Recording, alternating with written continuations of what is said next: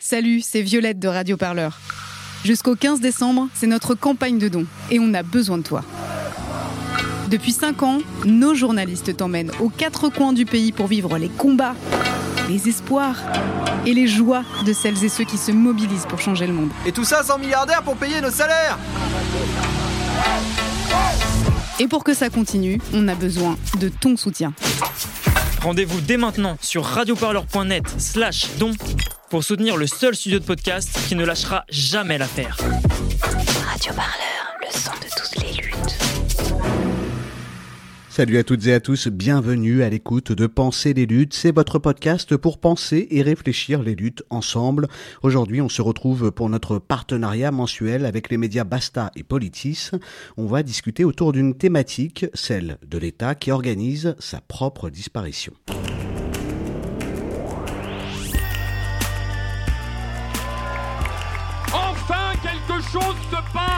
Pensez les luttes.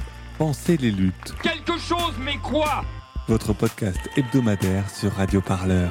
Il faut arrêter de parler en notre nom. Parce qu'on est assez grand pour parler, on est assez grand pour prendre la parole. On en a ras-le-bol d'entendre des phrases de merde. Une émission pour penser ensemble les mouvements sociaux. Peu importe ta couleur, peu importe ton appartenance sexuelle, peu importe qui tu es, peu importe ce que tu manges, ce combat t'appartient.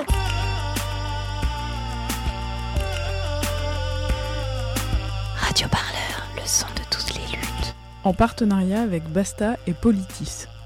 Je crois pas que ce mouvement il va s'arrêter de sitôt. On se quittera plus jamais, quoi. C'est impossible.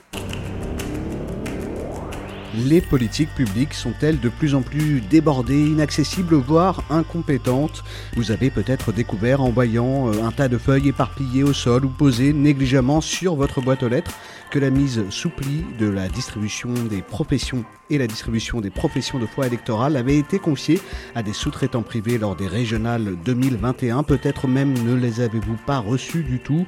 Depuis une dizaine d'années, l'État sous-traite de plus en plus ses missions de service public à des sociétés privées, des sociétés qui interviennent notamment dans la réforme de l'hôpital, mais aussi dans l'organisation des campagnes de vaccination contre la Covid ou encore dans l'organisation de débats publics et même dans la gestion des remplacements des enseignants et des enseignantes.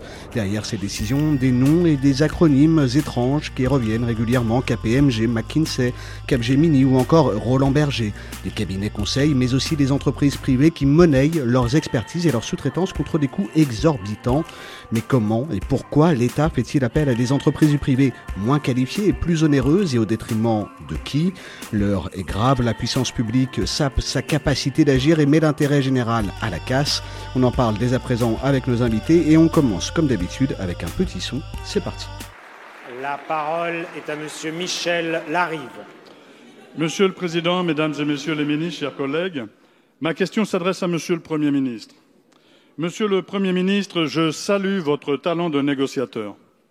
Dans la manifestation d'aujourd'hui, vous avez réussi à rassembler tous les syndicats dans un front uni contre votre politique. La chose est assez rare pour qu'elle puisse être signalée. Selon la loi Roland de 1938, réaffirmée en 1997, trois principes fondent le service public. La mutabilité afin de mieux servir l'intérêt général, la continuité pour assurer le service public sans interruption sur tout le territoire, et l'égalité qui impose les notions de neutralité et de laïcité dans le traitement. Seul le statut des fonctionnaires peut garantir l'effectivité de ces missions. Or, votre plan d'austérité prévoit la suppression de 120 000 postes de fonctionnaires et des recours massifs aux contractuels. C'est l'un des plus grands plans sociaux que connaîtra notre pays dans les prochaines années, et il est organisé par votre gouvernement. Pourtant, c'est bien le contraire qu'il faudrait faire, embaucher des fonctionnaires pour gérer, convenablement notre service public, qui est, je vous le rappelle, le patrimoine de ceux qui n'en ont pas. Cette destruction massive du, du, service public aura un impact dramatique sur la cohésion sociale à l'intérieur de notre République. Vous grandissez le peuple des invisibles. Les Français, les Françaises et les Français veulent croire en un service public garant de la solidarité nationale. Détruire le service public, c'est priver les Français d'un quart de leur consommation de biens et de services, la moitié pour les plus pauvres. Les Françaises et les Français prennent conscience de l'ampleur de la catastrophe sociale qui s'annonce. Ils l'expriment en ce moment, au moment où je vous parle, en manifestant dans la rue sur tout le territoire national. Ils l'exprimeront à nouveau le 26 mai prochain en formant des marées populaires partout en France. Monsieur le Premier ministre, jusqu'où irez-vous dans la casse de notre modèle social Monsieur le député, la parole est à Monsieur Olivier Dussopt, secrétaire d'État auprès du ministre de l'Action et des Comptes publics. Merci, Monsieur le Président. Monsieur le député, d'abord, euh, vous remercier. Vous remercier d'avoir appelé les principaux euh, fondamentaux du statut. Vous avez parlé de la mutabilité, vous avez parlé de l'égalité, vous avez parlé de la laïcité, vous avez parlé de la permanence du service public. Ce sont des points sur lesquels nous vous rejoignons, puisque nous vous l'avons dit. Le Premier ministre l'a dit le 1er février lors du comité interministériel de la transformation publique. Le président de la République l'a dit le 2 février. Gérald Darmanin et moi-même avons l'occasion de le dire et de le répéter à chaque fois que nous rencontrons les organisations syndicales. Nous ne remettons pas en cause le statut. Nous ne remettons pas en cause le statut. Nous voulons l'adapter, nous voulons le moderniser. Nous voulons faire en sorte que la fonction publique et à travers l'administration soit plus forte et plus efficace pour affronter les mutations, les évolutions qu'elle doit connaître. Nous avons une autre conviction partagée. Vous avez dit que le service public était euh, le patrimoine de ceux qui n'en ont pas. C'est aussi le patrimoine de tous. Et c'est parce que c'est le patrimoine de tous que nous devons y veiller. Et un patrimoine, ça s'entretient. Un patrimoine, ça se modernise. Et c'est pour ça que nous travaillons avec les organisations syndicales pour faire en sorte de simplifier le dialogue social sans renier et sans renoncer à aucune des compétences et aucun des droits des agents. Que nous travaillons sur la question de l'individualisation de la rémunération, sur euh, la question des mobilités, des parcours professionnels pour donner plus de perspectives aux agents. Que nous travaillons aussi pour faciliter euh, le recrutement au contrat, puisqu'il existe déjà aujourd'hui un million de contractuels dans la fonction publique, et que personne ne remet en cause ni leur engagement, ni la qualité de leur travail, et que nous considérons que nous pouvons à la fois répondre à plus de besoins par le recours aux contractuels et dans le même temps améliorer leurs conditions d'emploi. Allez, prenez le programme Radio Monsieur le Premier ministre, jusqu'où irez-vous dans la casse de notre modèle social? C'était la question au gouvernement du député Michel Larive sur le service public. Ce soir, on vous propose un autre modèle, un modèle à trois voix. Trois voix pour trois médias actuellement en campagne de dons. On est installé dans les locaux de la rédaction de Politis et on est ensemble pour une heure. À mes côtés, Nadia Sweeney. Bonjour Nadia. Bonjour Tristan. Euh, toi, tu es journaliste à Politis. C'est toi qui vas nous accompagner sur euh, ce Penser des luttes pour la rédaction de Politis, mais aussi dans les prochaines émissions de ce format. Euh, pensé par trois médias, réalisé par trois médias. On retrouvera d'ailleurs tout à l'heure Rachel Knebel, journaliste à Basta, pour une chronique dans cette émission. Et tous ensemble, on va accueillir nos invités. On va les accueillir. Willy Pelletier, bonjour. Bonjour. Alors Willy Pelletier, vous êtes sociologue à l'université euh, de Picardie. Vous êtes co-auteur avec Julie Gervais et Claire Lemercier d'un livre sur la casse de ce service public. Ça s'appelle La valeur du service public et c'est aux éditions La Découverte, des éditions auxquelles vous aviez déjà publié L'État démantelé, une enquête sur une révolution silencieuse dont nous allons parler dans cette émission avec nos autres invités. Anne Guillaumelc, bonjour. Bonsoir. Vous êtes euh, fonctionnaire, vous êtes porte-parole du syndicat solidaire Finances publiques. C'est le syndicat majoritaire de la Direction générale des finances publiques. Et je me tourne vers notre troisième invité, Arnaud Bontemps. Bonjour. Bonjour. Arnaud Bontemps, vous êtes haut fonctionnaire et porte-parole du collectif Nos services publics, créé en avril 2021 par des fonctionnaires. Vous avez été magistrat financier à la Cour des comptes durant trois ans et vous êtes également l'auteur, avec Prune Elfter Noah et Arsène Ruhlmann, d'un article paru le mois dernier dans Le Monde diplomatique. Ça s'appelle Quand l'État paye pour disparaître. On l'a entendu tout à l'heure dans cet extrait euh, sonore. La modernité, l'efficacité, le manque d'expertise, quelque part, ce sont les arguments qu'on entend aujourd'hui euh, lorsqu'il s'agit de remettre en cause les services publics Willy Pelletier Ils fonctionnaient pour beaucoup, et aujourd'hui ils sont désorganisés. L'enquête avec Claire Lemercier et Julie Gervais que nous avons opérée montre euh, précisément cela. La déstructuration des collectifs de travail qui avaient aussi une mémoire et un savoir-faire, avec euh, pour résultat euh, des violences au guichet qui s'accroissent, des vigiles privés par ailleurs, un peu partout dans, la fonction, dans publique, des, des organisations, et un malheur de travailler. La modernisation dans les services publics, moi je le dis en un mot, euh, c'est euh, la détresse de cette assistante sociale euh, qui s'appelle Nadine. Son serment à la gorge, son mal au ventre qui l'étreint toute la journée. Auparavant, elle était assistante sociale, elle aidait contre les expulsions locatives, elle aidait les allocataires RSA. Et maintenant, on lui impose comme dans nombre d'autres services publics, ce qu'on appelle du reporting, c'est-à-dire rentrer sur quatre logiciels informatiques différents, le contenu de ces rendez-vous, euh, le durée, la durée des prestations, euh, le contenu des presses, etc., etc. Bref, un contrôle façon Big Brother is watching you euh, de son travail qui empêche son travail. des fois, elle va aux toilettes avec l'envie de crier, des fois, elle, va aux toilettes pour pleurer. Et ça arrive plein de fois dans sa semaine. Euh, elle a le sentiment qu'elle aidait, qu'elle ne peut plus aider. Qu'elle ne peut plus aider qui? Les familles des milieux populaires qu'elle aidait. Et c'est évidemment euh, tout à fait dramatique parce que bon nombre de fonctionnaires qui auraient pu faire autre chose se sont engagés par vocation pour des missions d'intérêt général qui sont rendues par ces modernisations absurdes, absurdes puisqu'elles désorganisent, mission impossible.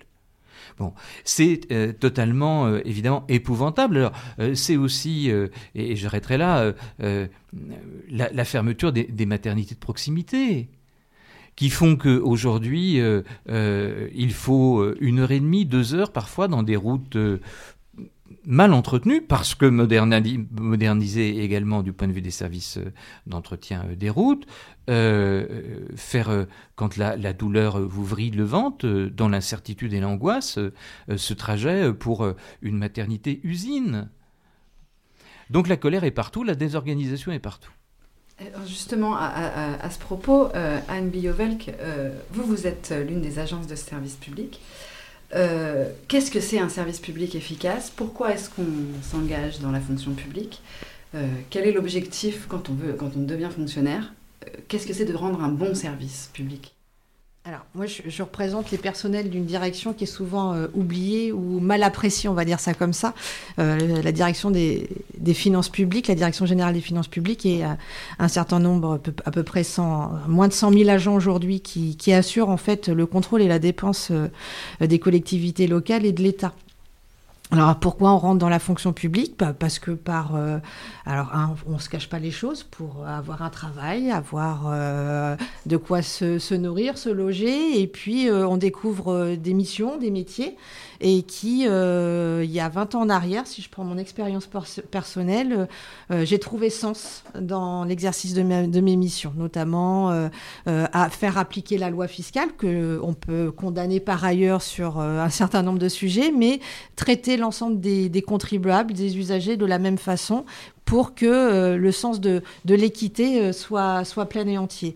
Et aujourd'hui, ce, sentiment qui habitait un, grand nombre de fonctionnaires y a, il y a 20 ans, en train de se déliter, faute de, de d'un management, puisqu'il faut parler ainsi, euh, puisqu'on n'a pas le droit de parler d'encadrement, par exemple, dans la fonction publique. On parle de manager, on parle d'objectif, on parle d'individualisation. Et ces trois notions-là, amène à une euh, déstructuration euh, de la mission, puisqu'on a un certain nombre de process de travail euh, qui sont, qui sont maltraités, des chaînes de, travail qui sont remises en cause à, cause d'une industrialisation de nos missions au cas particulier, dans lequel les agentes et les agents ne perçoivent plus le sens.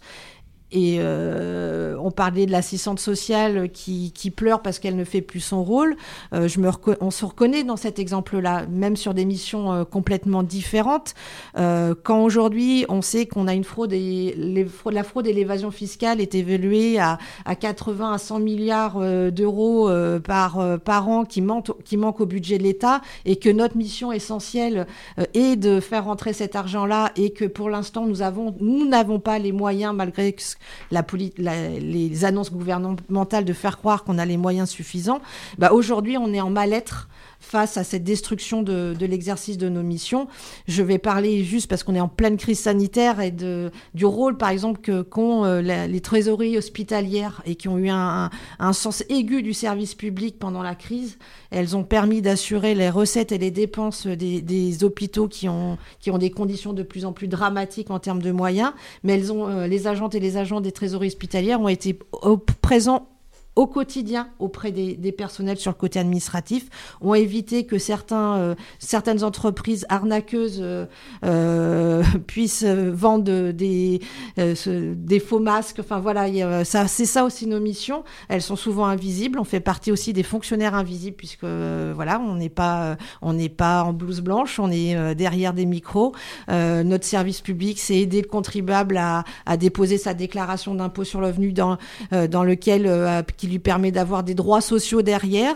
Et aujourd'hui, dans ce cadre-là, notamment, euh, la dématérialisation, la déshumanisation entraîne qu'un certain nombre de contribuables à côté des contribuables les plus riches qui sont conseillés, hein, qui ont tout ce qu'il faut pour euh, éviter l'impôt, bah, les contribuables qui ont besoin, par exemple, d'un avis de non-imposition parce qu'ils n'ont pas de revenus euh, suffisants, ne puissent plus avoir leurs droits sociaux aujourd'hui. Et ça, c'est un, mal-être quotidien des, personnels de notre administration qui n'est pas perçu par euh, les usagers, même si quelquefois on a, on a un soutien quand on a une, une trésorerie qui ferme. On a à peu près plus de 3000 trésoreries qui ont fermé sur, au niveau national et on a a eu 30 euh, 000 suppressions d'emplois en l'espace de plus de 10 ans. Donc euh, un plan social, on parlait au niveau fonction publique, mais c'est une administration et un ministère qui est la cible des différents gouvernements. Et là, on dit on, estime qu'on est on a une attaque de phase terminale, on va dire comme ça, sur une administration qui assurait le contrôle, le contrôle des dépenses et des recettes de l'ensemble des collectivités locales et de l'État. Et aujourd'hui, on voit bien que on est une cible à abattre. Vous parliez de, l'évasion fiscale et du phénomène, enfin, du fait que vous n'avez pas les moyens d'aller chercher l'argent là où il est, finalement. Euh, parce que la, question du coût est souvent un argument euh, répété depuis longtemps sur euh, la, charge des services publics, ça nous coûte cher, etc. Arnaud Bontemps, j'ai envie de vous demander, est-ce qu'on a vraiment les moyens de se payer un bon service public en France? Est-ce que c'est un mythe de dire qu'on ne les a pas? Comment se passe Est-ce que cet argument est valable ou pas? Euh, c'est en tout cas un argument euh, extrêmement euh, fondateur, je crois. on peut le prendre par beaucoup de bouts, mais il est assez clé et il a évolué dans les dernières années. avant la crise de 2007, on avait un débat autorisé, entre guillemets, sur est-ce qu'on a le droit de faire de la dette publique? Euh, à partir de la crise de 2008, et notamment, et y compris surtout encore plus en 2010, les crises des, dettes souveraines, euh, il devient communément admis qu'il ne faut plus faire de dette publique. Mais il y a encore un petit débat qui subsiste sur, ok, on va pas trop faire de dette, mais on peut augmenter les recettes ou on peut baisser les dépenses pour rétablir l'équilibre. Il y a deux leviers. Euh, et d'ailleurs, on l'oublie un petit peu, mais François Hollande, quand il arrive au pouvoir, il commence à augmenter un petit peu les impôts. Et en fait, en 2013, il y a cette révolte des pigeons, je ne sais pas si vous en mm. souvenez, euh, dans laquelle on dit Ah non, on n'en peut plus. Euh, c'est des ministres qui emploient, des ministres socialistes qui emploient l'expression euh, ras-le-bol fiscal. Et je pense que c'est un moment assez fondateur où le gouvernement socialiste, à ce moment-là, s'aligne sur ce qui jusqu'à présent était la position de la droite, disant il n'y a qu'une solution pour rétablir l'équilibre, sachant que rétablir l'équilibre, c'est l'objectif commun. Euh, c'est de baisser les dépenses publiques. Euh, et euh, comme un alignement total, un affaissement de l'alternative autorisée qui existait auparavant. sur cet élément-là, je crois que c'est très fondateur et Emmanuel Macron, qui arrive au pouvoir, est vraiment le, parangon de, cette pensée administrative unique qui dit ben, il y a une seule solution, c'est de diminuer les dépenses et on va y aller, euh, si possible, euh, pas trop entraînant. C'est aussi un alignement sur la politique proposée par Nicolas Sarkozy, la, RGPP, la révision générale des politiques publiques. C'est en 2007, avec notamment cette promesse de campagne hein, qui est de ne pas renouveler un fonctionnaire sur deux qui part à la retraite. ça va être, comme conséquence, la suppression de 180 000 agents de la fonction publique d'État entre 2006 et 2018. Et donc, plutôt que d'engager du personnel, les services publics globalement sont externalisés. C'est ça, le, vous nous expliquez la, petite mécanique, mais en fait, du hmm. coup, c'est pour pousser les services à faire appel à, l'externalisation. Et du coup, euh, Willy Pelletier, je voulais vous demander un peu qu'est-ce que c'est concrètement l'externalisation euh, on fait appel à qui et dans quel objectif? C'est ça, et c'est pire que ça, parce que euh, euh, l'externalisation, c'est vendre, à la découpe, pourrait-on dire, des services, en prenant les plus rentables et sur le marché, soi-disant, et ensuite en les confiant au privé, ou bien passer des partenariats publics-privés qui coûtent très cher au final aux services publics. mais c'est pire que ça. Parce que euh, la désagrégation des services publics, elle est très concrète. Hein.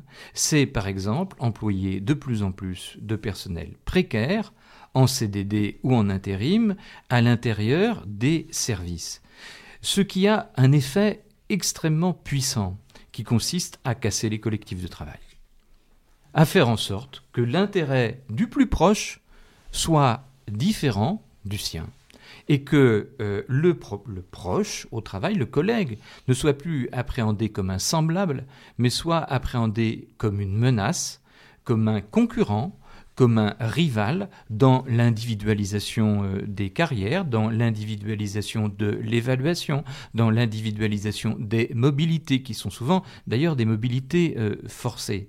Donc on a aujourd'hui très concrètement des modernisations euh, libérales développées par la noblesse managériale publique-privée qui va et vient rapidement du public au privé, qui déprofessionnalise les fonctionnaires et qui désaménage les territoires et qui démoralise les fonctionnaires jusqu'au burn-out, parce que bien des gens craquent, qui augmente euh, la caporalisation aussi, la hiérarchie euh, à l'intérieur des, euh, des services. et ça, c'est une souffrance absolument considérable, parce que ça se conjugue à l'obligation d'un surtravail, comme il y a de moins en moins de personnel, de surtravail faute d'effectifs, le surtravail induisant non seulement des pénibilités physiques, mais dans un grand nombre, je parlais des routes tout à l'heure, dans un grand nombre de métiers dangereux, eh bien, de moindres précautions avec des produits polluants. Alors justement, on va y revenir au, social avec la suppression euh, ou le non-renouvellement de, ces postes dans la fonction publique. Euh, il y a des conséquences euh, directes dans les services publics du quotidien, des conséquences très concrètes, par exemple, dans cet établissement scolaire. Au beau milieu de l'après-midi, Oriane et sa copine Margot, élèves de 3e en Seine-et-Marne, devraient être à l'école en train de suivre un cours d'allemand. Mais en ce moment, le prof est absent. Ça fait cinq mois que ça dure. Les parents d'Oriane sont furieux, car voici comment il a été remplacé. Hallo, ich bin Tim Reimers von Radio Hamburg. Wie heißt du? Ich heiße Tonio. Woher kommst du? Un CD-ROM en guise de professeur. C'est la trouvaille du rectorat de Seine-et-Marne qui, faute de profs, a abonné toute la classe à des cours par correspondance à la maison. Alors, tous vos exercices, ils sont, ils sont corrigés? Vous avez bon ou pas? Bah, ah bah on ne sait pas. Pourquoi? On compare par rapport aux autres et vu que les réponses sont à peu près toutes les mêmes, bah, on suppose. On suppose qu'on a bon. Ça va de loisir. Pas de profs pour corriger leurs exercices, leur niveau risque d'en pâtir. Elles s'inquiètent surtout pour leur examen de fin de troisième.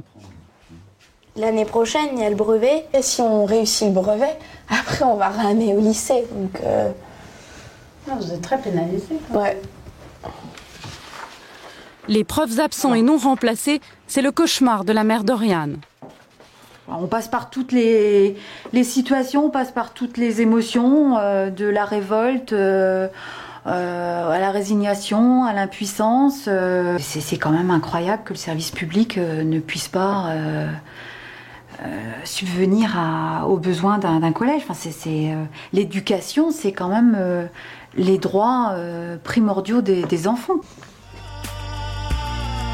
Pensez les luttes, votre podcast hebdomadaire sur Radio Parleur. Pour penser ensemble les mouvements sociaux. L'éducation, c'est le droit primordial des enfants. On vient d'entendre un documentaire d'Emmanuel Cohen de Documentaire Société. Il n'y a pas euh, que ce prof d'allemand hein, qui a besoin d'être remplacé. C'est un phénomène en pleine explosion. De son côté, l'éducation nationale euh, qui a supprimé 42 000 postes d'enseignantes et d'enseignants en trois ans pour cause de restrictions budgétaires, justement comme on, l'annonçait précédemment, est obligée de trouver des solutions euh, dans l'urgence. Willy Pelletier, cette mère, elle parle de services publics défaillants, de l'importance de l'éducation. Là, on a une illustration concrète euh, d'un mauvais fonctionnement du service public qui finit, euh, pour répondre à un manque de fonctionnaires, en fait, par faire appel à un logiciel, à une machine. C'est l'illustration que l'État n'arrive plus à assurer euh, ses missions parce qu'il n'a plus assez de fonctionnaires.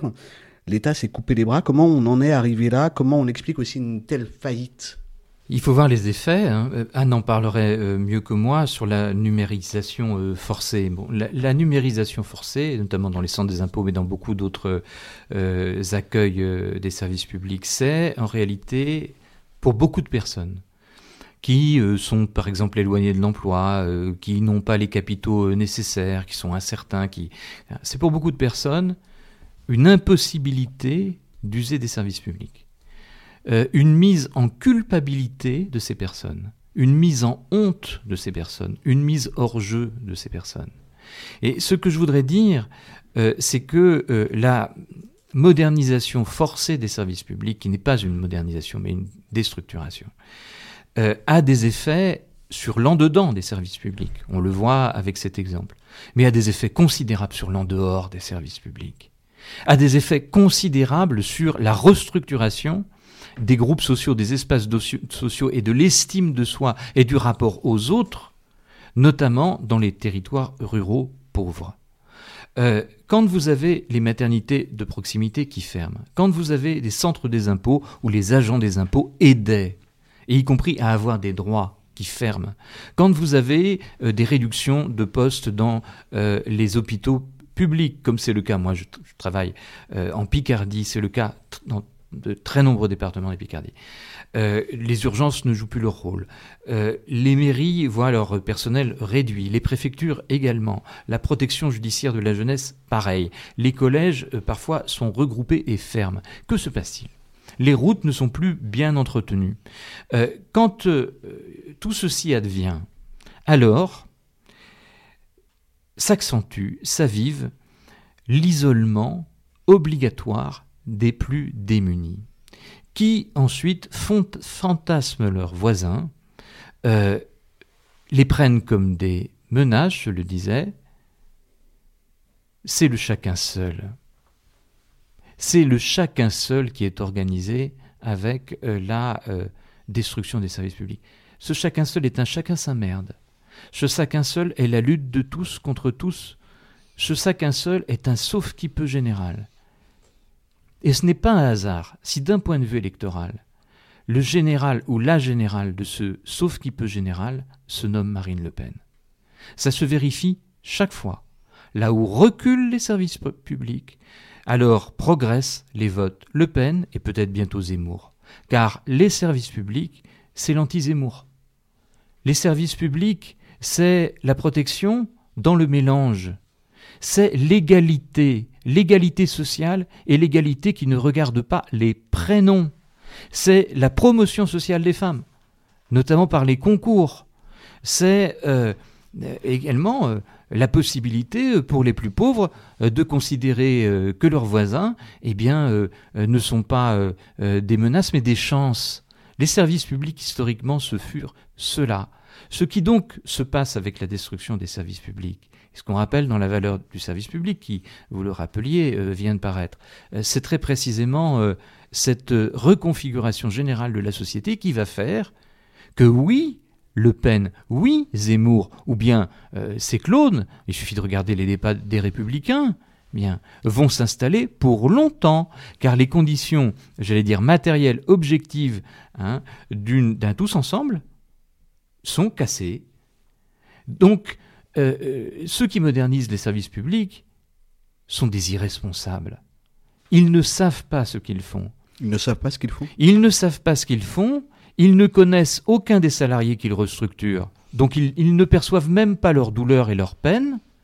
Ce sont des injonctions qu'ils donnent à des chefs de service, euh, au garde à vous et d'ailleurs qui pètent les câbles la plupart du temps, qui, qui, craquent parce qu'ils n'en peuvent plus. Hmm. Bien. Et ils ne connaissent encore moins les dégâts qu'il euh, provoque du côté des usagers des services publics.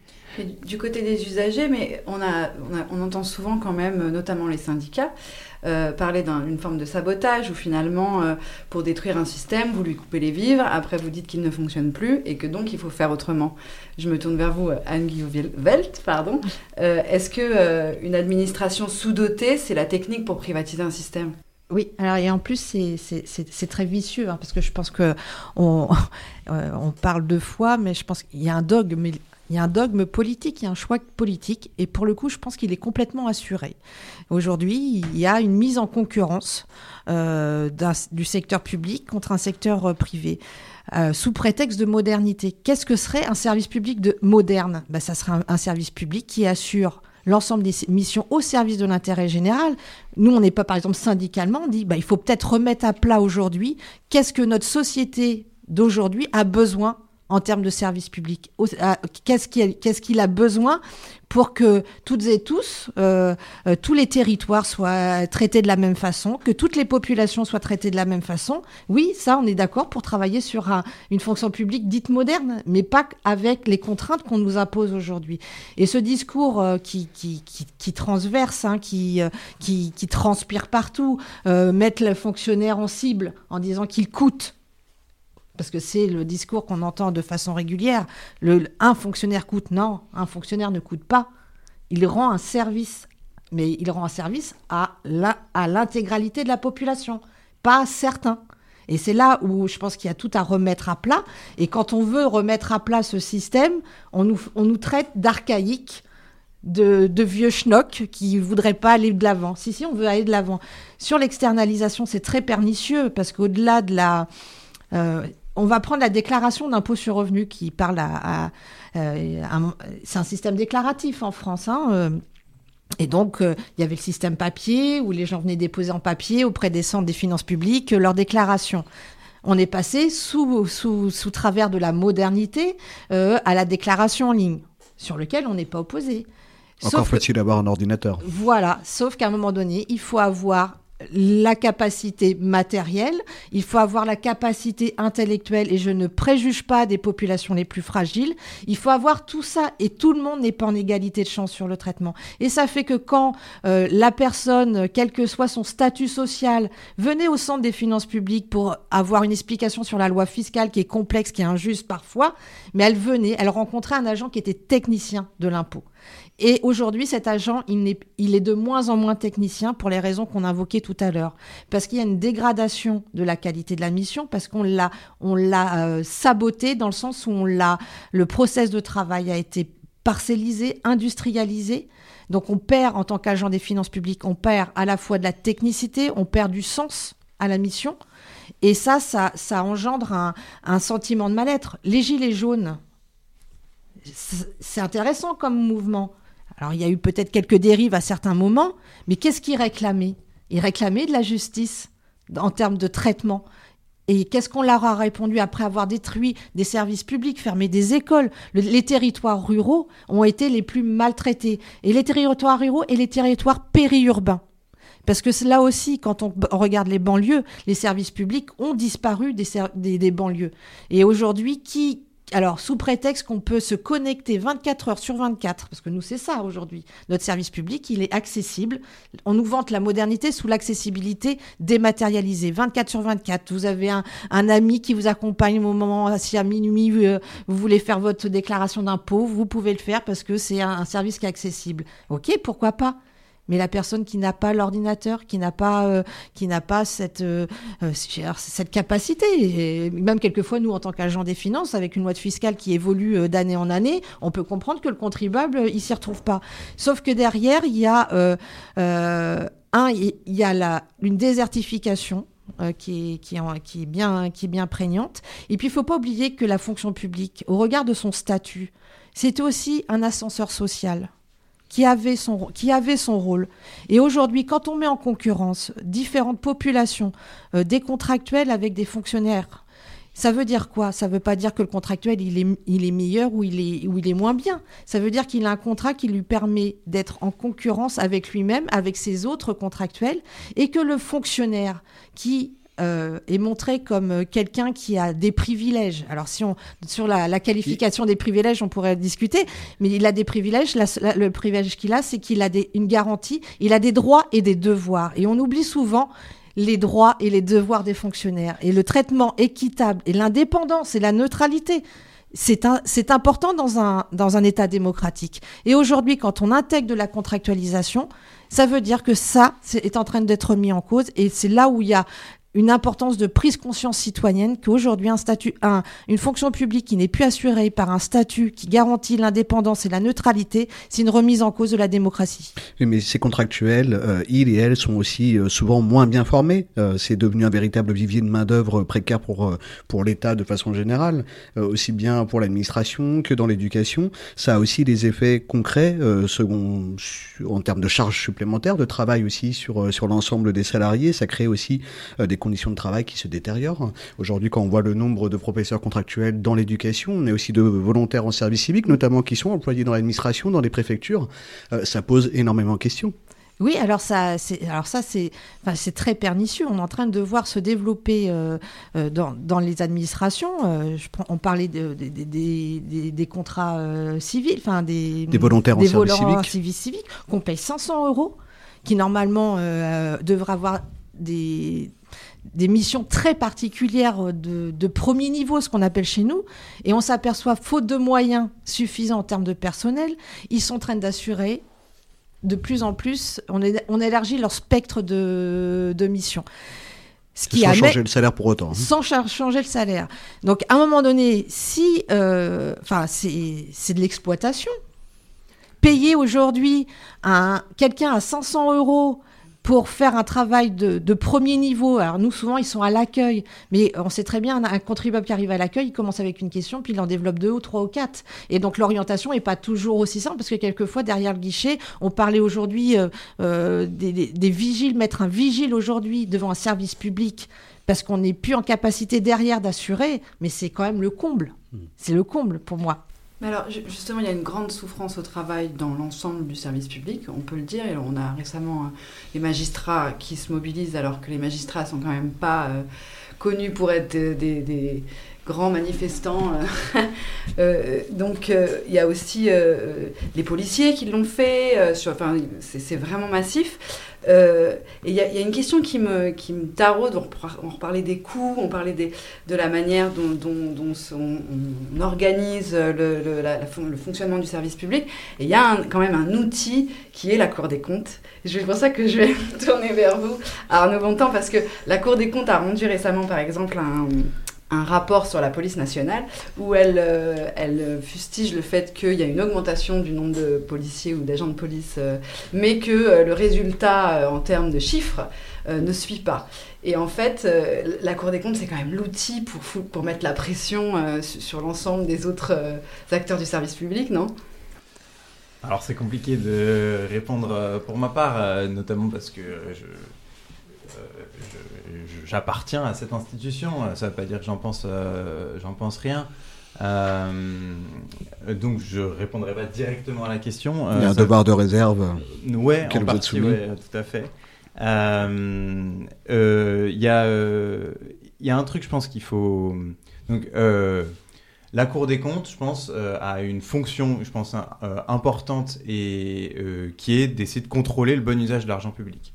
Et je pense qu'il ne faut pas. Euh, alors, on peut être en, accord ou en désaccord avec euh, ce qui est écrit, d'accord, d'ailleurs, rapport par rapport. Je pense que c'est intéressant de le dire.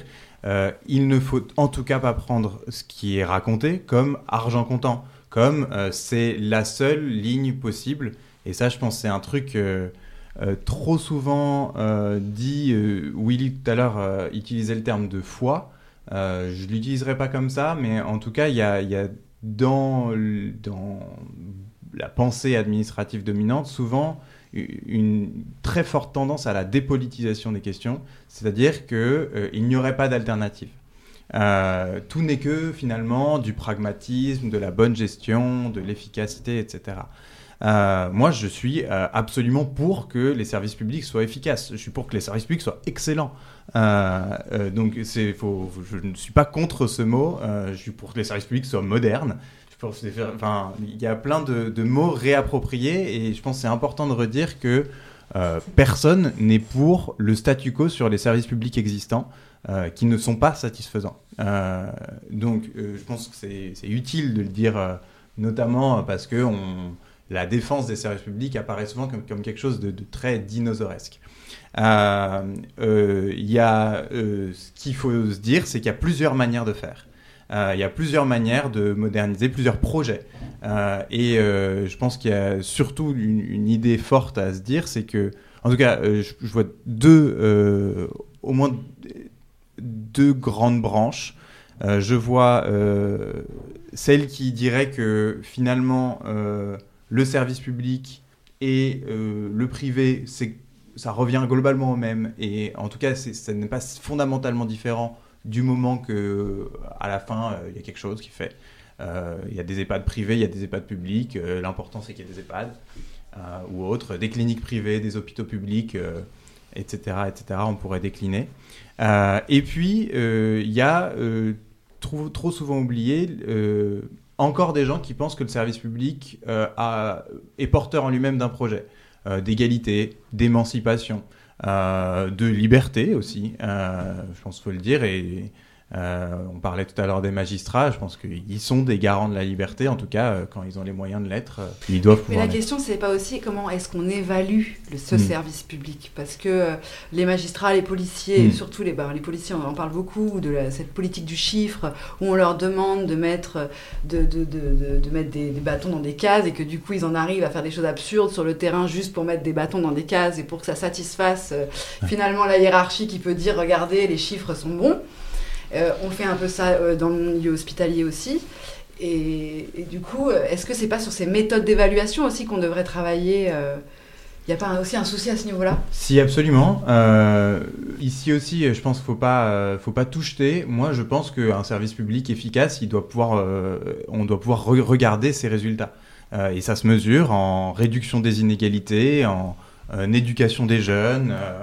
donc, il y a plein de choses qui se mesurent ça ne veut pas dire que tout indicateur est une bonne mesure.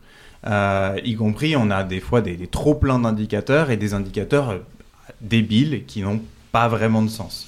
Euh, je pense que dans le fétichisme de l'indicateur, il y a en particulier une chose qui est dangereuse, c'est quand il tient lieu de réflexion. Il a cette capacité très forte qui est que on a envie, on a une cible et on a un chiffre, et on a envie de faire bouger le chiffre pour qu'il augmente, il soit au-dessus de la cible et que l'indicateur soit vert. Euh, et euh, ça n'est pas un projet pour le service public que de verdir des indicateurs euh, ou des tableaux Excel ou des, dizaines de, tableaux Excel. Et trop souvent, Anne parlait tout à l'heure d'industrialisation. Je pense qu'il y a cette tendance-là à penser que tout rentre dans des cases. Euh, évaluer, ça n'est pas tout faire rentrer dans des cases. Être efficace, ça n'est pas euh, juste euh, faire remonter des indicateurs. et notamment parce que la, matière première de ce qu'on traite dans le service public, qui est l'humain, ne se met pas dans des cases. donc je pense qu'il y a un truc comme ça où il faut réussir à évaluer tout en étant très bien, très conscient de la tendance des indicateurs, qui est leur risque, c'est qu'ils permettent aux agents de ne plus réfléchir. On l'a vu notamment avec la gestion euh, de la pandémie de coronavirus, avec le nombre de lits disponibles en réanimation. Effectivement, hors pandémie, il n'y a pas besoin d'autant de, lits. Puis quand il y a une pandémie, euh, là, ça devient tout de suite un peu plus compliqué. Anne, Anne Je voudrais réagir par rapport à, à l'évaluation en fait des politiques publiques et vu de l'intérieur ce que ça donne, parce que c'est ça aussi qui est intéressant. Nous, on est, on est pour on est pour euh, que les, politiques publiques soient évaluées parce que c'est normal. On doit, rendre des comptes euh, à nos citoyens parce que c'est aux citoyens qu'on doit rendre des comptes en termes de qualité de service public. Et donc c'est bien dans, ce sens-là. Et la, difficulté aujourd'hui, c'est que les, indicateurs qui, qui permettent soi-disant d'évaluer les missions sont imposés elles ne sont pas discutées. Et à un moment donné, y compris les représentants des personnels, y compris euh, les, agents et les agents qui assurent les missions, devraient être associés à, ces évaluations et à, définir ensemble les indicateurs. Et aujourd'hui, le fait qu'il y ait euh, cette euh, version descendante et des indicateurs qui sont issus du secteur privé, qui n'a pas les mêmes objectifs qu'un secteur public. Parce qu'il faut, faut pas faut pas, faut pas oublier ça. le secteur public n'a pas les mêmes objectifs que le, secteur, le secteur privé. Un EHPAD, un EHPAD privé, un EHPAD public, euh, euh, ils, ont le même, la même mission, mais qui pourra accéder à l'EHPAD privé qui sera peut-être plus, plus en termes de qualité, parce que la personne qui ira euh, aura des moyens supplémentaires par rapport à un EHPAD public qui n'aura pas les moyens supplémentaires donc l'évaluation des politiques publiques, elle est indispensable si on veut retrouver sens avec le citoyen. Le consentement, alors nous on parle souvent du consentement à l'impôt, mais là aussi il y, a un sujet qui est crucial. Comment aujourd'hui les, citoyens euh, consentent à l'impôt quand ils voient une réduction de, la, de leur service public Et l'évaluation, bah moi je pense qu'elle est nécessaire, mais elle ne doit pas être descendante. Elle doit être partagée, elle doit être construite ensemble, et je pense que ça permettrait d'avoir, euh, on va dire, un partage collectif du sens du service public. Alors on a parlé des magistrats, on a parlé euh, de l'éducation, des finances publiques, des rouages essentiels de notre société.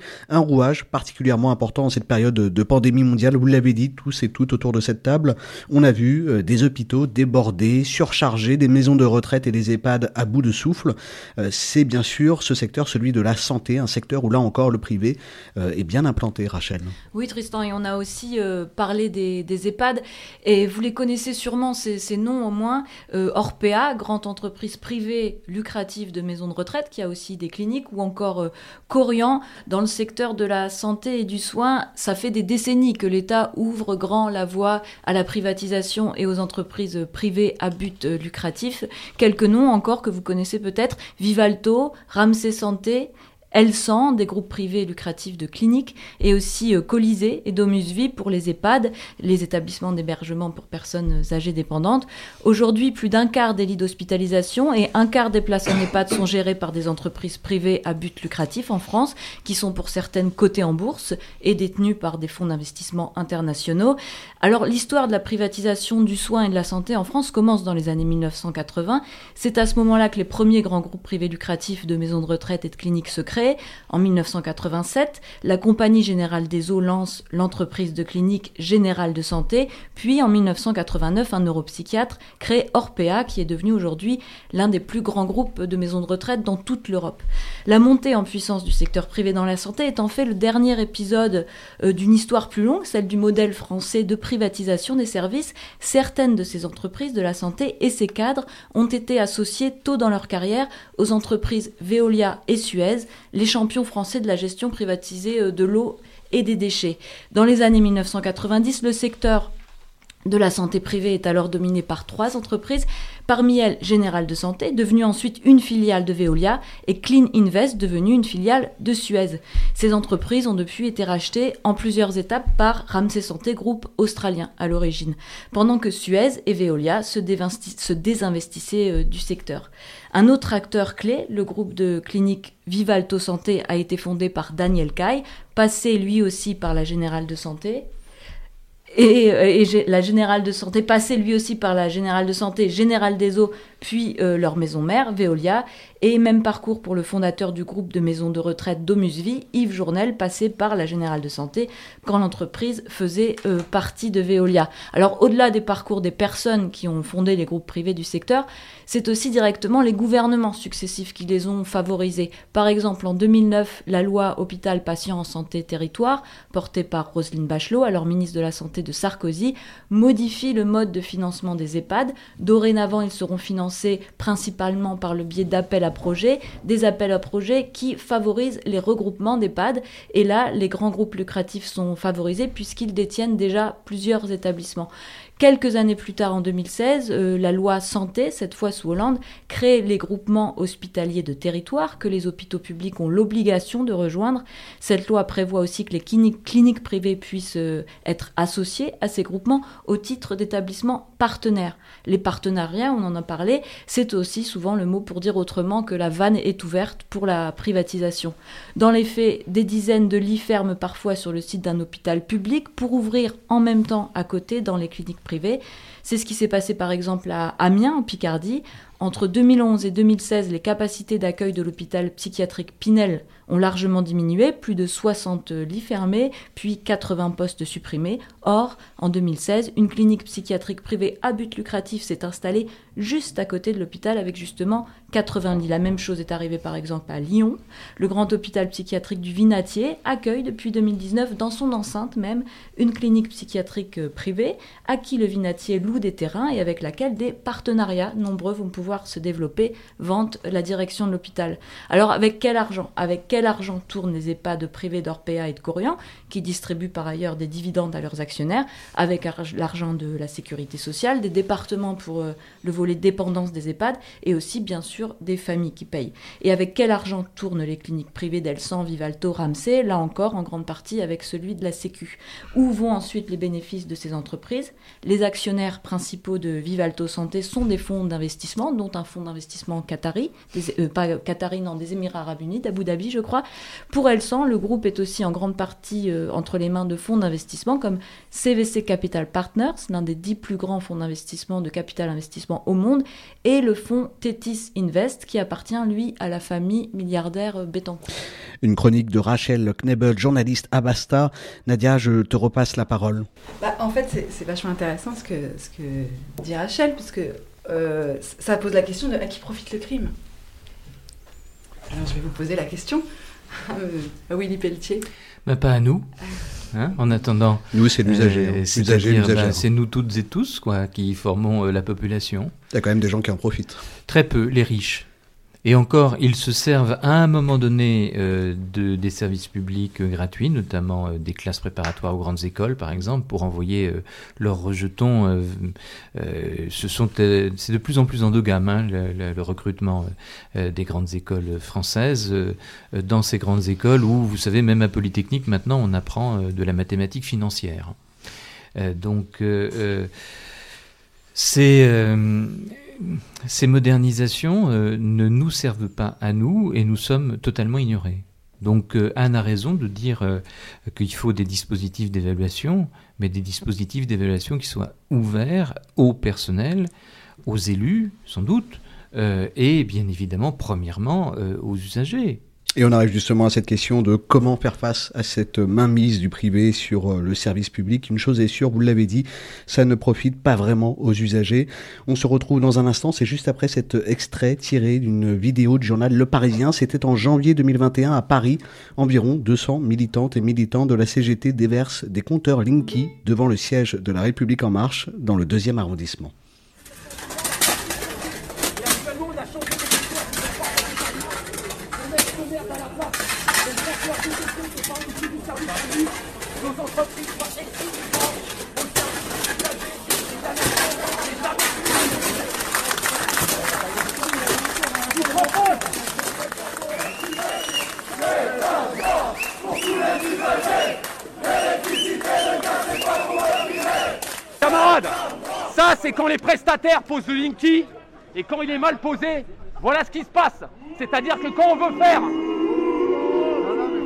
quand on veut faire, quand on veut faire du service public au rabais, en allant exploiter des camarades qui n'ont pas de droit, qui n'ont pas de statut, effectivement qui sont payés à la course, qui n'ont même pas de formation pour certains d'électriciens, voilà ce que ça donne. Ce compteur-là, en plus d'un point de vue écologique, que tout le monde soit bien au courant, c'est un compteur qui a une durée de vie grosso merdo de 10 ans.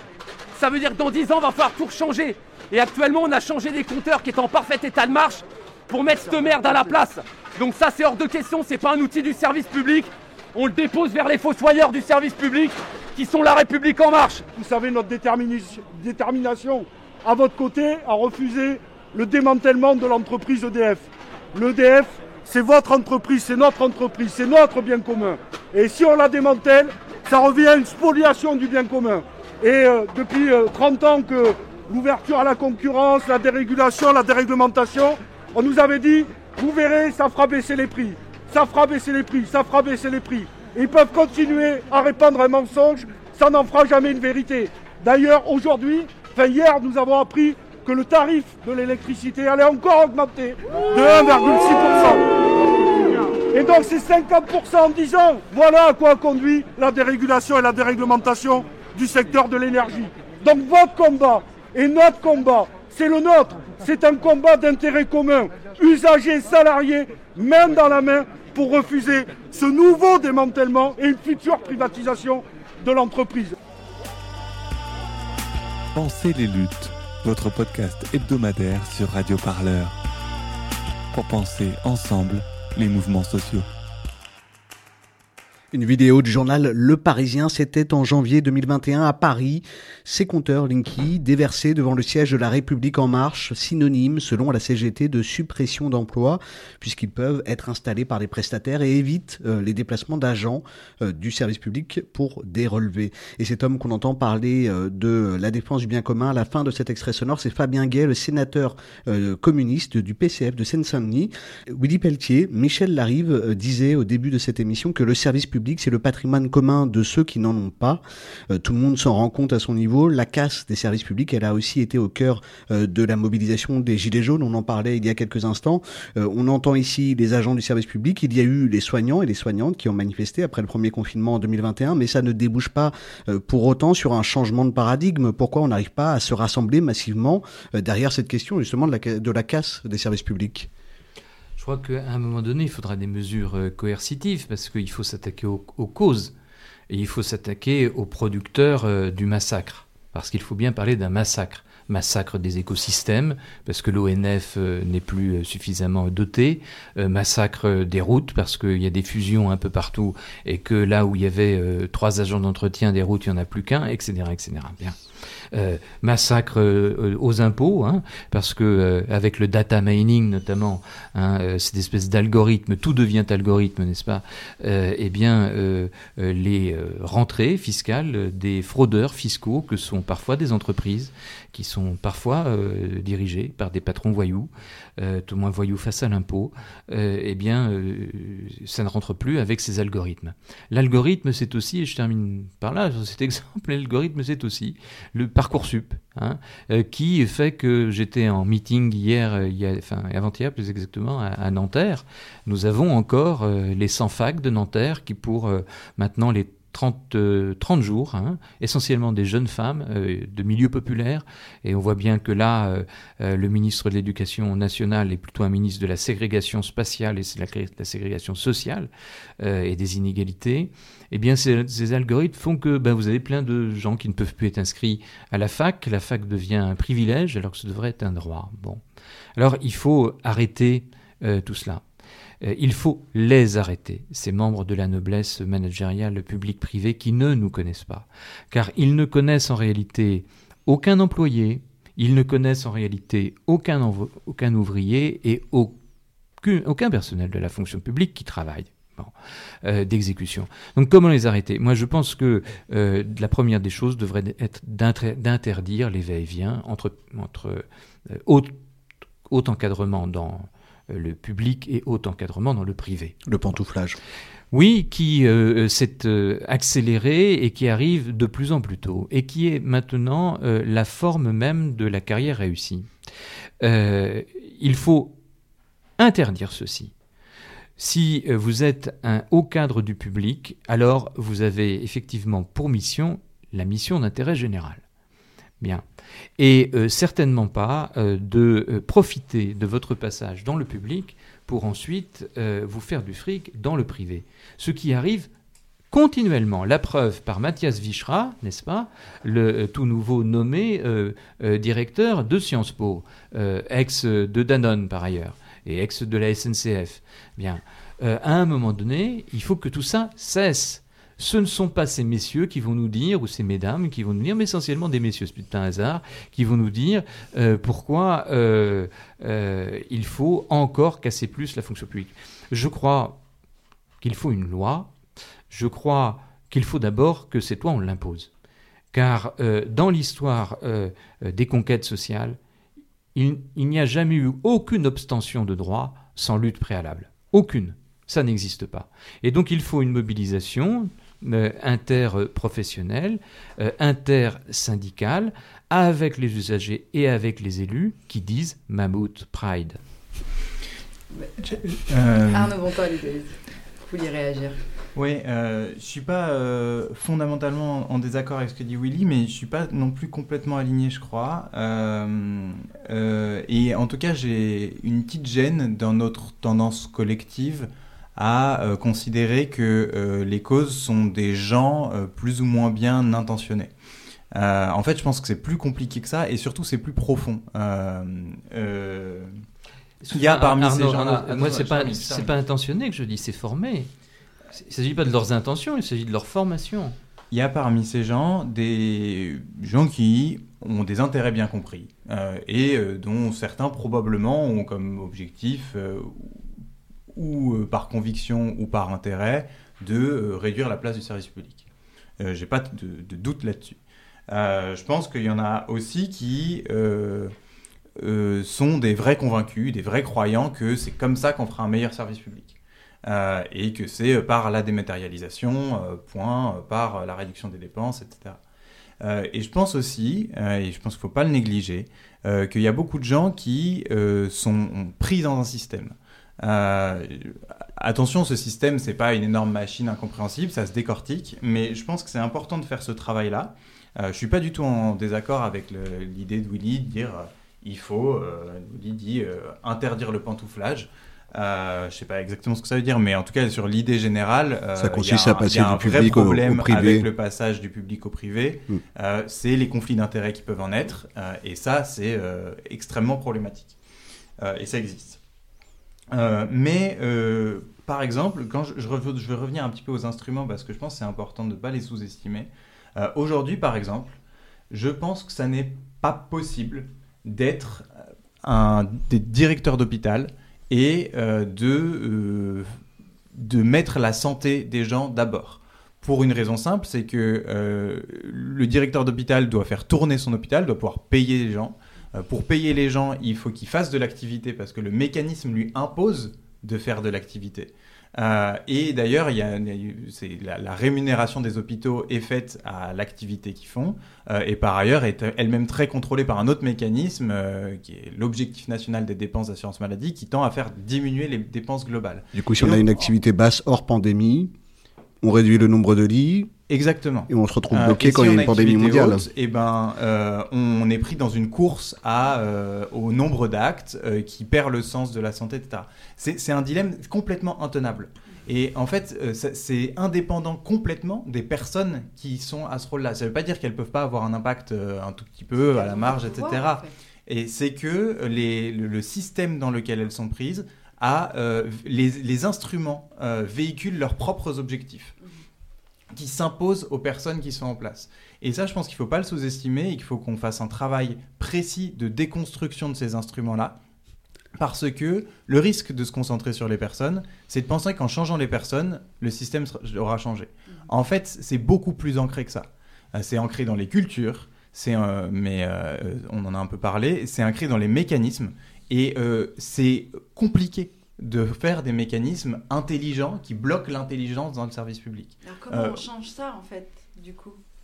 Comment est-ce qu'on mobilise Qui est la solution? Anne, Anne vous voulez vous, Oui, parce que, enfin, c'est- alors, on n'a pas la solution parce que sinon, on ne serait pas là en train de débattre de comment on construit euh, les luttes de demain, parce que je pense que c'est ça et, euh, et la difficulté aujourd'hui euh, de construire des rapports de force. Quelle que soit leur modalité, parce que le rapport de force, ça peut être de l'information, ça peut être de la pédagogie, ça peut être euh, de, partager. Je pense que le, sujet du service public, il doit être, euh, il doit être approprié par toutes et tous, que ce soit les agentes et les agents des de la fonction publique, que ce soit les usagers. Si à un moment donné, on se met autour d'une table, alors nous, on s'était inscrit dans, la, dans, le- dans des débats citoyens et euh, par exemple, nous, on a essayé d'organiser, mais c'est très compliqué, hein, la période n'est pas, n'est pas très favorable à, à la rencontre des, des- gens.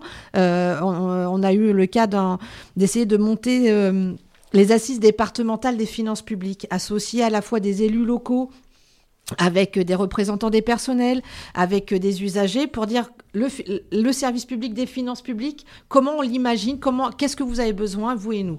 Bon, la pandémie a fait que c'est compliqué à mettre en œuvre, mais aujourd'hui, on s'aperçoit que il- les luttes ne se construisent pas comme hier. Il ne suffit pas d'avoir un appel à la grève pour telle et telle date et de retrouver les gens dans la rue. C'est c'est fini ce temps-là, j'ai envie de dire. Ça reviendra peut-être, je, je l'espère. On n'est pas sur, euh, mais je pense que se réapproprier, enfin, nous, nous, voilà, repartir au contact des gens syndicalement, c'est repartir auprès des agents. Qu'est-ce, comment vous voyez votre service public de demain? Le confronter avec le citoyen, l'usager, le contribuable. Comment ensemble on peut construire ce service public Comment et on inclut alors justement ce citoyen? Eh ben, il y, a des, y a des collectifs. Enfin, et quand on construit aujourd'hui euh, la démocratie, comment elle se construit? On voit bien qu'il y a, on, on loupe des étages. Et je pense que le gilet jaune. Ou, la gilette jaune, si je veux la féminiser, euh, c'est de ce décrochage qui, qui- il n'y a plus de réalité de proximité, de territoire en fait. Et euh, le service public doit permettre ce lien-là. Donc associer euh, dans une commune euh, un des élus qui se mettent autour de la table avec une démocratie participative, je pense que c'est là aussi où on peut retrouver du sens d'être au plus près du terrain. Aujourd'hui, une commune de 20 000 habitants n'a pas les mêmes besoins qu'une commune de 3 000, de 5 000. Est-ce que pour autant la commune de 3 000 doit disparaître? Non, elle a tout son intérêt. Et donc je pense que dans le cadre de, notamment dans le cadre de l'aménagement du territoire, eh ben, la place du service public est, déterminante. Et je pense que ça, c'est un débat citoyen qu'on doit avoir, qui doit être organisé par toutes et tous, les organisations syndicales, les collectifs de défense de services publics. Mais il ne faut pas, euh, un, de part et d'autre, avoir des, dogmes, on va dire ça comme ça. Il faut pas avoir de préjugés de ce qu'on peut entendre, de ce qu'on peut recevoir. Et je pense que si, à un moment donné, on est en capacité, ça prendra du temps, faut pas se leurrer. Je veux dire, voilà, c'est pas, on n'est pas dans le milieu le plus favorable. Euh, et et, sauf que moi, je, veux alerter, je rejoindrai euh, l'expression tout à l'heure, c'est qu'aujourd'hui, euh, il y a un danger et qui est quasi immédiat la montée du populisme en France est liée à ça. Et je, pense que se réapproprier le service public, le sens de l'intérêt général, mais ça, ça permettra de, d'évacuer euh, ces gens nauséabonds et ces idées nauséabondes. Et là, je pense que on est à un moment crucial où ça va être très compliqué de, de reconstruire ces collectifs.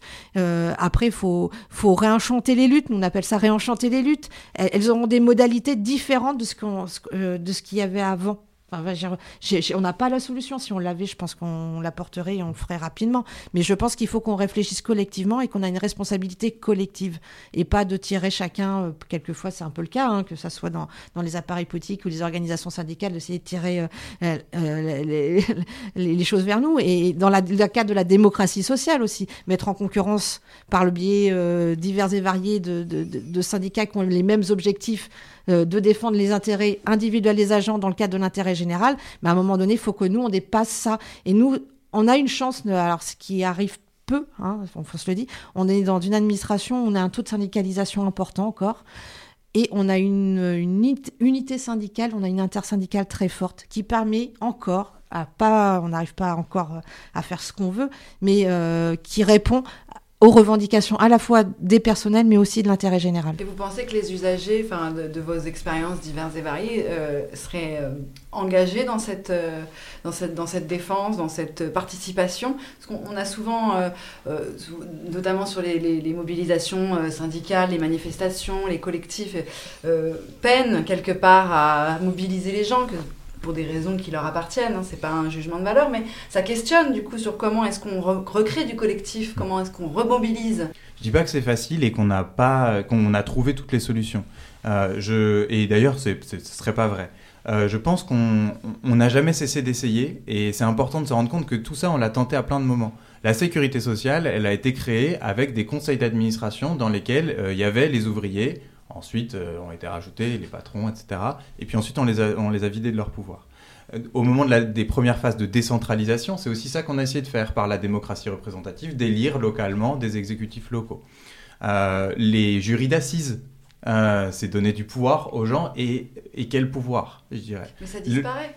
Le, jury d'assises, il disparaît là. Le, mais y a, on en invente d'autres. La Convention citoyenne pour le climat, c'est il n'y avait pas de pouvoir grosse limite. Elle n'a pas forcément été très productive. Comment Elle n'a pas forcément été très productive de bah. l'aveu même de ses participantes et de ses participants. Elle a créé du débat. Et en fait, je pense que c'est. Si, le débat n'est pas suivi après de. Peut-être pas assez, peut-être pas assez bien, j'en sais rien. Mais je pense qu'elle est un point d'appui pour pas mal de, Il y a choses. La peur de l'instrumentalisation. C'est évident. Mm. Euh, mais c'est pour ça que j'insiste sur la dimension de pouvoir. Et là, pour le coup, il y a sûrement matière à innover. On fera pas de la même façon euh, au commissariat de Bobigny à la direction générale du Trésor. Euh, et euh, je pense qu'il y a déjà plein de... Il faut attention à pas fétichiser le, tirage au sort. Il y a déjà plein de citoyens très engagés en fait. et donc des fois de mettre des gens de, de collectifs, d'associations déjà structurés, juste de leur donner un bout de pouvoir en plus sur les politiques publiques sur lesquelles ils se battent, euh, probablement, euh, c'est des fois plus intelligent que d'aller prendre un lambda euh, dans la rue qui, peut-être, en effet, n'aura pas l'envie, l'énergie de se consacrer à ça ou à ce combat-là plutôt qu'un autre. Bien sûr. Mais comme on le disait en début d'émission, que le service public rend permet notamment d'amoindrir les inégalités et de, rendre particulièrement service aux populations qui ont le moins accès euh, à des services comme euh, l'hôpital quand c'est des cliniques privées, euh, l'éducation pour les écoles privées, et du coup ça permet de réduire ces inégalités. On a l'impression que le, phénomène de ne pas arriver à mobiliser autour de cette question du service public massivement, c'est aussi une question de, un peu globale qu'on pose souvent à, la gauche, c'est de, mobiliser les, les, les, classes populaires finalement. Oui, les Pelletier. Oui, les, modernisations libérales, euh, où qu'elles soient, ont créé du chacun seul. Chacun seul avec euh, les ordonnances pénicaux, euh, chacun seul les salariés face aux patrons qui licencient, chacun seul les, chômeurs désormais, obligés de travailler n'importe où pour n'importe quel prix. Euh, chacun seul les, familles euh, et les élèves, devenus quasiment auto-entrepreneurs d'eux-mêmes dès la première, avec euh, la réforme du bac Blanquer. chacun seul partout, finalement. Bien, on peut décliner alors, ce chacun seul qui vaut aussi dans l'organisation du travail, avec, on le disait tout à l'heure, euh, la mise en concurrence sous des statuts divers et avec des trajectoires professionnelles différentes. Euh, les salariés qui travaillent côte à côte, ce chacun seul euh, produit des effets. Et c'est pourquoi nous sommes aujourd'hui à un croisement. Soit nous enrayons le chacun seul, soit le chacun seul va nous noyer. Et nous ne parviendrons plus à fabriquer de l'intérêt commun. C'est pourquoi il faut avec détermination, je crois, euh, inventer des dispositifs nouveaux et des dispositifs de longue durée et des dispositifs hors institution, puisque les institutions aujourd'hui sont verrouillées par la noblesse euh, managériale publique-privée. Euh, un des slogans du mouvement social a longtemps été l'émancipation des travailleurs sera l'œuvre des travailleurs eux-mêmes. Euh, la reconstruction des services publics ne sera pas l'œuvre uniquement des fonctionnaires eux-mêmes. La reconstruction des services publics sera l'œuvre d'une alliance dans ces dispositifs que j'espère on va inventer ensemble très vite. Autour de ce plateau. et, ce sera tout au moins la première fois qu'on en parle. Ce sera tout au moins la première fois qu'on en parle. Euh, donc, euh, euh, de, ce, dispositif d'alliance entre des collectifs d'usagers, des usagers particuliers, des élus attachés à l'aménagement de leur territoire, des syndicalistes et des salariés qui ne sont pas syndiqués, des syndicalistes interprofessionnels et intersyndicales, pour réinventer le service public, car en effet, aujourd'hui, ça ne va pas. Je ne dis pas de s'arc-bouter euh, sur ce qui est, parce que ce qui est ne va pas tellement, il a été cassé. Bien. Donc, il faut ces dispositifs que je dirais euh, des forums, des forums euh, qui soient des forums locaux et itinérants. Et tout ceci est à inventer, à inventer ensemble vite. Hein. Parce que si ça n'est pas le cas, il nous restera nos yeux pour pleurer, euh, vous ne nous réinviterez plus, euh, parce que, y compris la question, ne sera plus dans le débat, quasiment, tellement nous serons détruits. Donc, euh, il faut faire vite, Mahmoud Pride, vite. Mahmoud Pride, ce sera le mot euh, de la fin pour cette émission. Merci Willy Pelletier. Je rappelle que vous êtes sociologue à l'Université de Picardie, co-auteur avec Julie Gervais et Claire Lemercier d'un livre sur la casse de ce service public. Ça s'appelle La valeur du service public et on vous encourage, auditeurs, auditrices, à aller le lire. C'est aux éditions La Découverte. Anne Guyovelk, merci beaucoup d'avoir répondu à notre invitation. Vous êtes fonctionnaire, vous êtes porte-parole du syndicat Solidaire Finances Publiques, le syndicat majoritaire de la Direction Générale des Finances Publiques. Arnaud Bontemps, merci beaucoup d'avoir euh, répondu à cette invitation sur ce plateau Basta Politis Radio Parleur. On le rappelle pour nos auditeurs et nos auditrices, vous êtes haut fonctionnaire, porte-parole du collectif Nos Services Publics créé en avril 2021 par des fonctionnaires. Vous avez été magistrat financier à la Cour des comptes durant trois ans. Merci à chacun et à chacune d'avoir répondu présente et présent dans cette euh, dans ce plateau euh, proposé par nos trois médias. Pensez les luttes, c'est fini pour cette semaine, mais on se retrouve bien sûr pour notre rendez-vous hebdomadaire chaque jeudi sur vos applis podcast et sur notre site radioparleur.net, mais aussi en l'occurrence sur les sites de Basta et de Politis. C'est une émission qui est le fruit d'un travail collectif de trois médias à la réalisation Étienne Gracianette de Radio Parleur, à la chronique Rachel Knebel, journaliste aux médias Basta, à la production Nolwenn Weiler, également journaliste aux médias Basta. Et enfin, à la présentation et à la co-animation, Tristan Goldbraun, journaliste à Radio Parleur, et Nadia Sweeney, journaliste à Politis. On vous le rappelle, cette émission, elle n'est possible que grâce à vos dons, et c'est justement notre campagne de dons à Radio Parleur, mais aussi pour l'ensemble de nos médias, à Politis, à Basta, c'est vital. Vos dons, vos retours nous sont précieux à tous et à toutes. Si on est là aujourd'hui, c'est grâce à eux, c'est grâce à vous. Et puis bien sûr, parlez-en autour de vous, parlez de nos médias, de cette émission. On vous retrouve très bientôt sur Pensez les luttes. Bonne soirée.